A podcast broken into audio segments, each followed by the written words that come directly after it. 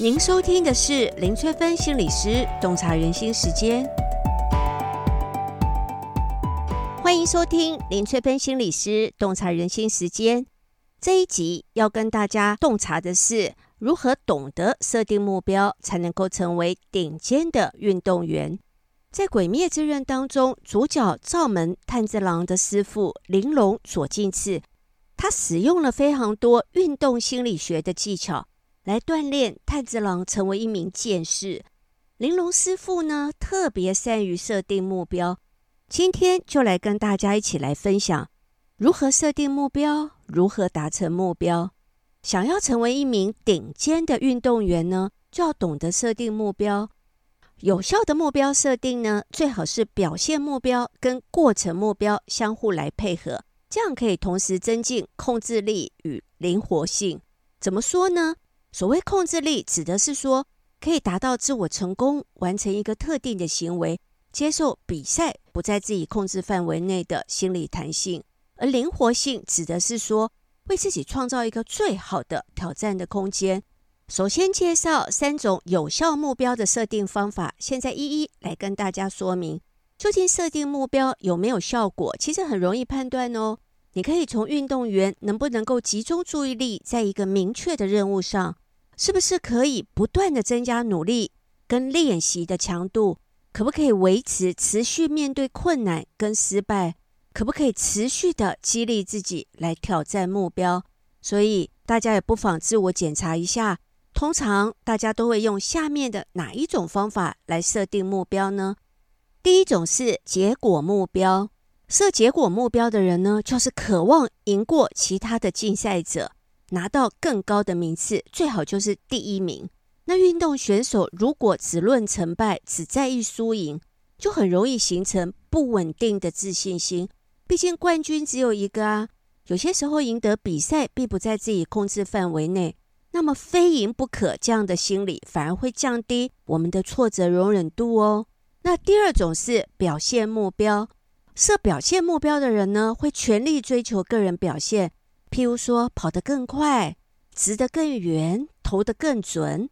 那第三种是过程目标，设过程目标的人呢，就比较着重在精进运动的表现，包括技术、形式、策略。如果一个运动员可以把表现目标跟过程目标来相互配合，那就可以把问题视为一个学习成长的机会哦。也可以逐渐的改善整体的表现。经过不断的练习、不断的调整，当运动员的技术超越了其他的选手，自然可以赢得比赛喽。那接下来要跟大家分享多样化的目标设定。多样化的目标设定又比单一目标设定更容易成功哦。设定团队目标可以有效的提升整体的表现成果。不过从心理的角度来看，倘若只有团队的目标而没有个人的目标，就很容易产生所谓的社会懈怠的现象，降低个人努力的动力哦。啊，换句话说就是变懒了啦。而设定个人目标，最好让团队当中的每一个人都可以为特定的表现来负责，然后有一个表现的空间。所以这里我就用《鬼灭之刃》当中非常善于设定目标的玲珑左近次师傅来说明。不同目标的设定技巧。炭治郎刚接受玲珑师傅训练的时候，是从每天每天反复的练习下山回家开始。他在路上设计了非常多各种的陷阱。刚开始，炭治郎光是要避开陷阱就觉得困难重重。渐渐的，他越来越能够躲开陷阱。这个阶段呢，玲珑师傅主要是在训练炭治郎的专注力跟反应力。设定的目标。不宜太过简单哦。炭治郎需要用心去完成目标，这样做的用意，一方面炭治郎可以比较有成就感，另外一方面他也比较能够负起责任，提高他的自尊心。设计困难目标的技巧，当炭治郎体力变得更好，鼻子也变得更敏锐的时候，玲珑师傅呢就将陷阱的难度提高喽。根据身体跟心理的承受力。每一次的困难目标大约提升百分之五到百分之十五的难度是最好的，不要超过前一个成就太多。那这样子呢，又可以增加成功的经验，同时又可以降低压力，对增强自信心是很有帮助的。设计表现目标的技巧，接下来呢，玲珑师傅要炭治郎拿刀练习下山，手上多一样东西，又增加了一点难度。然后练习挥刀，从挥刀一千下，慢慢的增加次数，每一次增加五百下，不断的增加。经过循序渐进、扎实的练习之后呢，玲珑师傅又以表现目标为导向，让炭治郎呢全力追求个人的表现，像是跑得更快、直得更远、投得更准。设计过程目标的技巧，等到炭治郎越来越像一个剑士之后呢，玲珑师傅再以过程目标为导向，着重于精进他的表现的技术，包括形式策略。这个阶段呢，如果可以把表现目标跟过程目标相互的配合，把问题当成一个学习成长的机会，就可以逐步的改善整体的表现。我举个例子来说，玲珑师傅在这个时候先训练炭治郎摔倒练习，让炭治郎无论在什么状况下摔倒，都要正确的承受，迅速的爬起来。接下来呢，他在加码环境的险恶。要炭治郎去更危险、空气更稀薄的地方练习，这样呢，有利于未来战斗的时候，不管环境怎么样的恶劣，他都能够战斗，不会被环境来限制他的能力哦。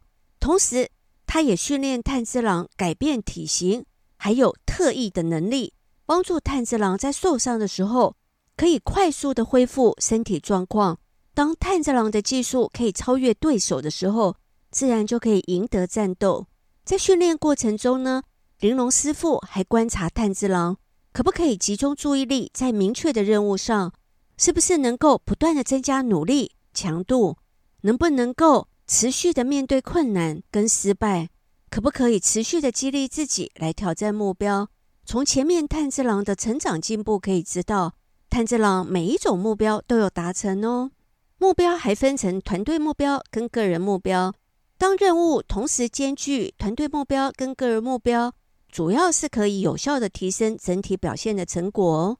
从心理的角度来看，如果只有团队目标而没有个人目标，就很容易怠惰，降低个人努力的动力。像炭治郎在执行鬼杀队的任务的时候，同时就有团队跟个人目标，既可以保护大众的安全，又可以帮助妹妹祢豆子变回人类，也因此。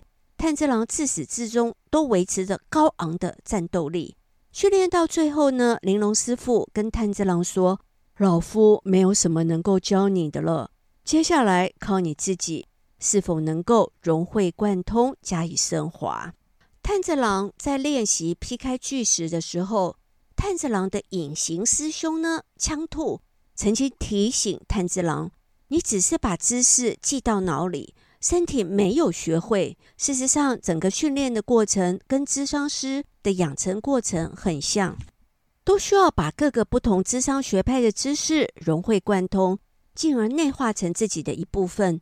当身心灵都学会了，才能够运用在当事人的身上。无论天分高低，有目标的人成功的几率都大于没有目标的人。尤其是符合自我需求的目标，是自己想要的，不是被别人强迫的。达成目标的过程兼具乐趣跟意义，自然就可以得到成就感、快乐感跟满足感。咨商的过程中呢，我也很常帮助当事人设定适度的目标。很多想要进步的人呢，都会把目标设得太高，让自己累积太多挫折感了，反而达不到目标。所以咨商的过程，我就会带领当事人设定适度的目标。方法其实很简单，从做得到的开始。让当事人先自我赞美，我觉得自己做得不错的地方有哪一些，然后再带领当事人整理成功的经验，我是如何做到的。这样下次他就可以复制成功的经验，再引领当事人为自己设定进步的一个起始点。我对自己表现的满意的程度是几分？接下来就可以设定一个进步的目标。那我希望进步到几分呢？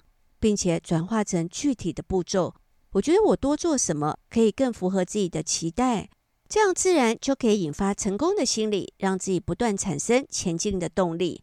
大家若是对学习心理学、运动心理学有兴趣，可以参考《锻炼心理激励》还有《洞察鬼灭之刃暗藏的心理现象》这两本书哦。